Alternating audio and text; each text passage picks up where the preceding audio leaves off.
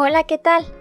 Vengo a invitarte a que conozcas todos los productos que tenemos para ti en La Mama María, una empresa 100% mexicana con sede en Zapopan, Jalisco, dedicada a la producción y fabricación de productos derivados de la cera de soya y parafina.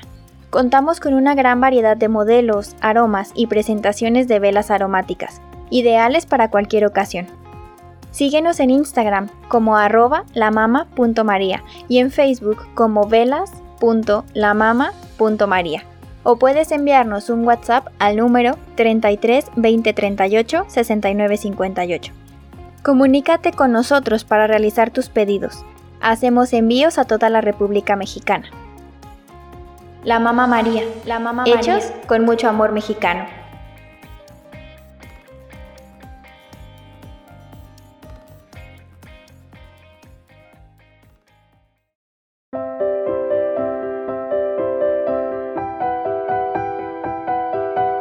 Esto es, esto es Lectores de Audios, Lectores de Audios por Monet Ponce.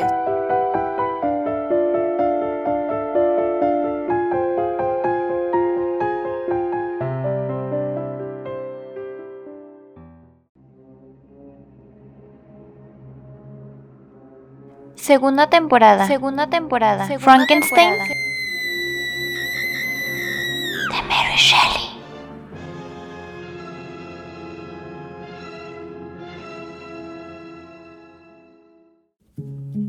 Capítulo 17 Así habló el repugnante monstruo, mientras me miraba con sus ojos clavados en los míos, esperando una respuesta a su proposición. Yo estaba perplejo y era incapaz de ordenar mis ideas para medir el alcance de sus palabras. Tienes que crear una hembra, prosiguió, con la que yo pueda vivir e intercambiar las muestras de afecto de las que no quiero prescindir. Solo tú puedes conseguirlo. Tengo el derecho de pedírtelo. La última parte de su relato había despertado mi cólera, poco antes desvanecida, al oírle contar su pacífica vida entre los habitantes de la cabaña. Pero esto ya era demasiado. Su proposición hizo que el odio volviera a aflorar en mi espíritu.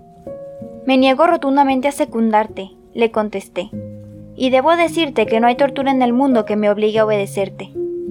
Podrás convertirme en el hombre más desgraciado de la tierra, pero lo que no conseguirás nunca es convertirme en un desalmado, en un ser despreciable a mis propios ojos. ¿Cómo crees que podría crear un ser tan miserable como tú para que juntos sembrarais el terror en el mundo? Márchate, esa es mi respuesta. Aunque me tortures, jamás consentiré. Estás completamente equivocado, respondió. Quiero tratar contigo esta petición. No intento conseguir nada con amenazas. Mi maldad es consecuencia de mi desgracia, de mi infelicidad.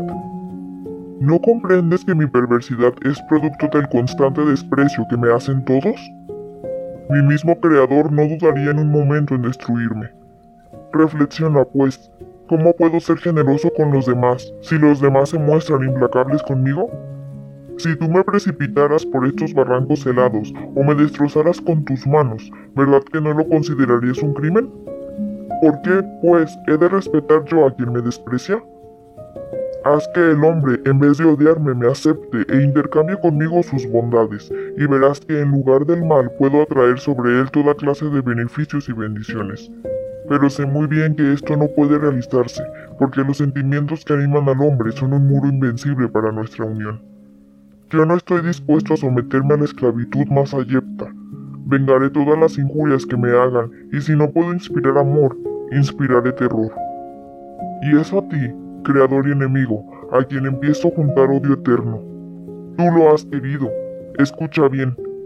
He de forjar tu destrucción, pero no de una manera rápida, sino lenta, pausadamente, para que puedas maldecir en más de una ocasión la hora en que viraste al mundo. Dijo estas palabras poseído de un furor endemoniado, contrayendo su rostro en una horrible mueca nunca vista por un ser humano. Al cabo de unos segundos, esta expresión desapareció de su cara y siguió diciendo, Estoy dispuesto a razonar. Sé bien que la cólera que siento me perjudica más que me favorece. Aunque no lo creas, tú eres la causa de mi mal. Si alguien fuera capaz de sentir benevolencia hacia mí, se la devolvería cien veces mayor. Por esa única criatura, para agradar a ese ser, sería capaz de hacer las paces con la humanidad entera. mas esos sueños no podrán realizarse nunca. Mi propuesta no carece de lógica y no es nada extraordinario para ti el satisfacerla. Quiero una criatura de sexo femenino tan horrible como yo. Creo que es lo menos que puedo pedir, y con ser tan poca cosa bastará para satisfacerme. Es verdad que seremos dos monstruos, dos seres distintos de cualquier persona humana, pero eso es precisamente lo que nos unirá. Nuestras vidas podrán no ser felices, pero lo que sí serán es inofensivas y estarán sobre todo libres de la miseria y del padecimiento que hoy me aquejan. Y tú, mi creador, puedes hacer realidad este deseo. Permíteme que esta sea la única cosa por la que pueda ofrecerte mi agradecimiento. Haz que por lo menos un ser vivo sienta simpatía y amor por mí. Es el único favor que te pido. Sus palabras me conmovieron pero al pensar en las terribles consecuencias que mi consentimiento podía acarrear, temblé de miedo.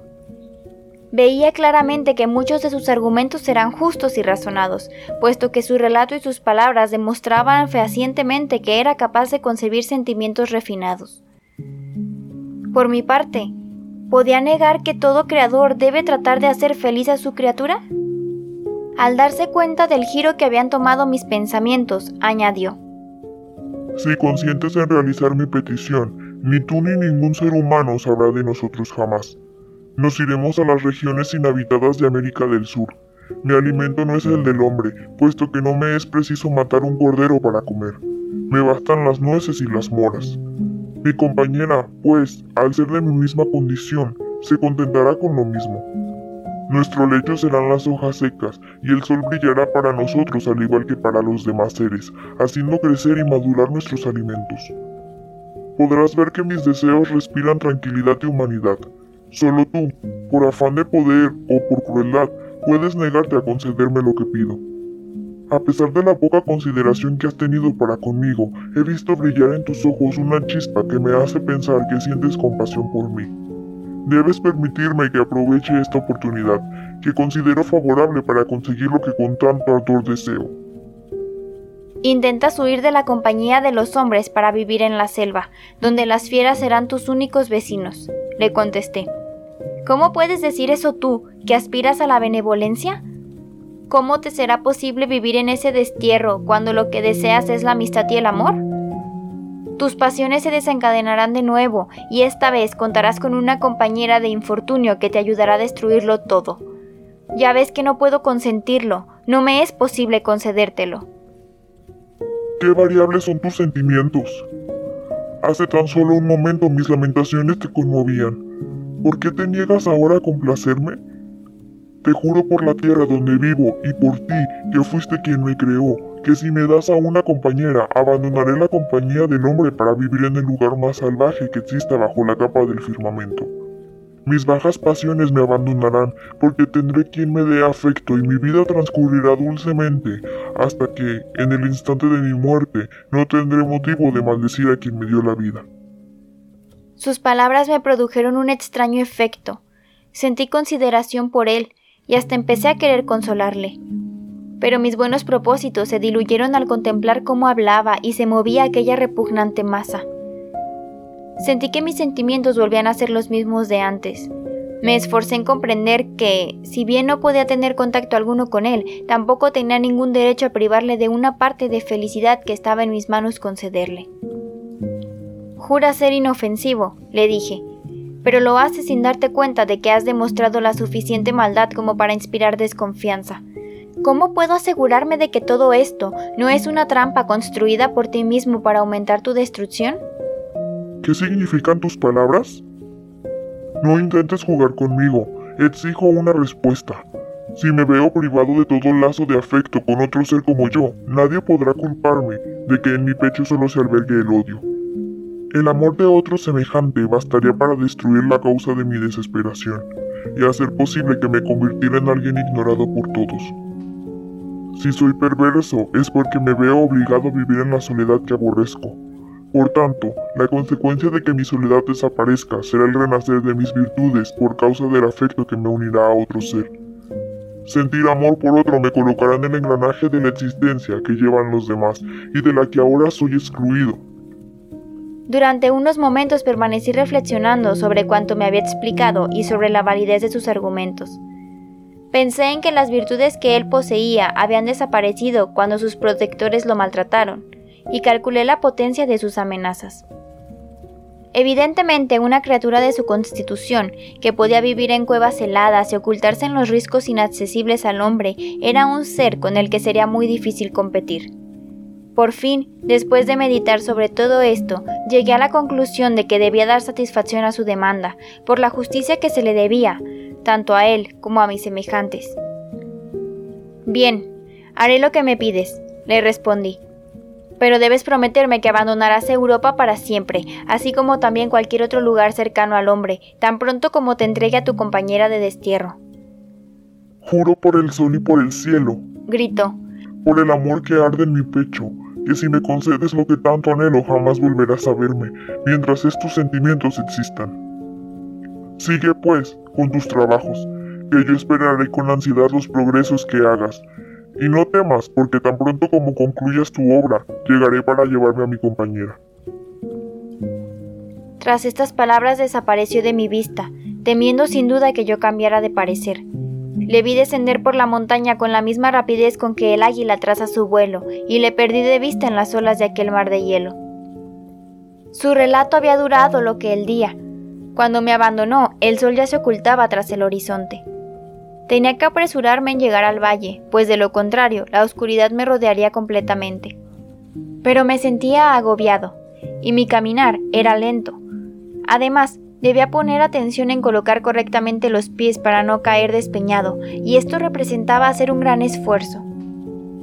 La noche estaba muy avanzada cuando llegué al refugio, situado a medio camino, y caí sentado junto a la fuente. Las estrellas titilaban en el cielo, oculto intermitentemente su fulgor por las nubes al pasar entre ellas. Los abetos impresionaban por su altura, aunque de vez en cuando alguno de ellos aparecía muerto a los pies de los demás. En fin, todos estos detalles hacían que la escena adquiriera una gran solemnidad, que provocaba en mí reacciones extrañas. Me eché a llorar amargamente, mientras en un gesto de desesperación exclamé, Oh, estrellas, nubes, viento. Parece que os habéis confabulado para mofaros de mí. ¿Qué os importan mis tormentos? Si en verdad me compadecieseis, me libraríais de recuerdos y dejaríais que me hundiera en la nada. Marchaos lejos y dejadme en las tinieblas. Sé que estos eran pensamientos insensatos, pero no puedo explicarte por qué el parpadeo de las estrellas hería mis ojos y el silbido del viento me parecía ser el siroco que quisiera destruirme. Llegué a la aldea de Chamonix antes del amanecer, y sin descansar en absoluto emprendí de inmediato el viaje de regreso a Ginebra. No me era posible explicarme a mí mismo las sensaciones que pasaban en mi alma y que casi anulaban mi agonía. En este estado de ánimo llegué a mi hogar con un aspecto tan huraño y desagradable que despertó la intranquilidad de los míos. Me sentía totalmente incapaz de responder a sus preguntas, por lo que apenas pronuncié unas palabras de salutación. Tenía la sensación de estar marginado, de ser como un proscrito a quien se le niega todo derecho al calor humano, prohibiéndosele la compañía de los hombres para toda la eternidad. No obstante, la adoración que sentía por mis semejantes, en lugar de verse disminuida, había aumentado con mi deseo de salvarles y ello me empujaba a entregarme de lleno, sin demora alguna, a la aborrecible tarea que había prometido realizar. La perspectiva de ocuparme en cualquier otro trabajo circunstancial de la vida se me antojó como un sueño apenas perceptible. Solo aquella tarea tenía para mí reflejos de realidad.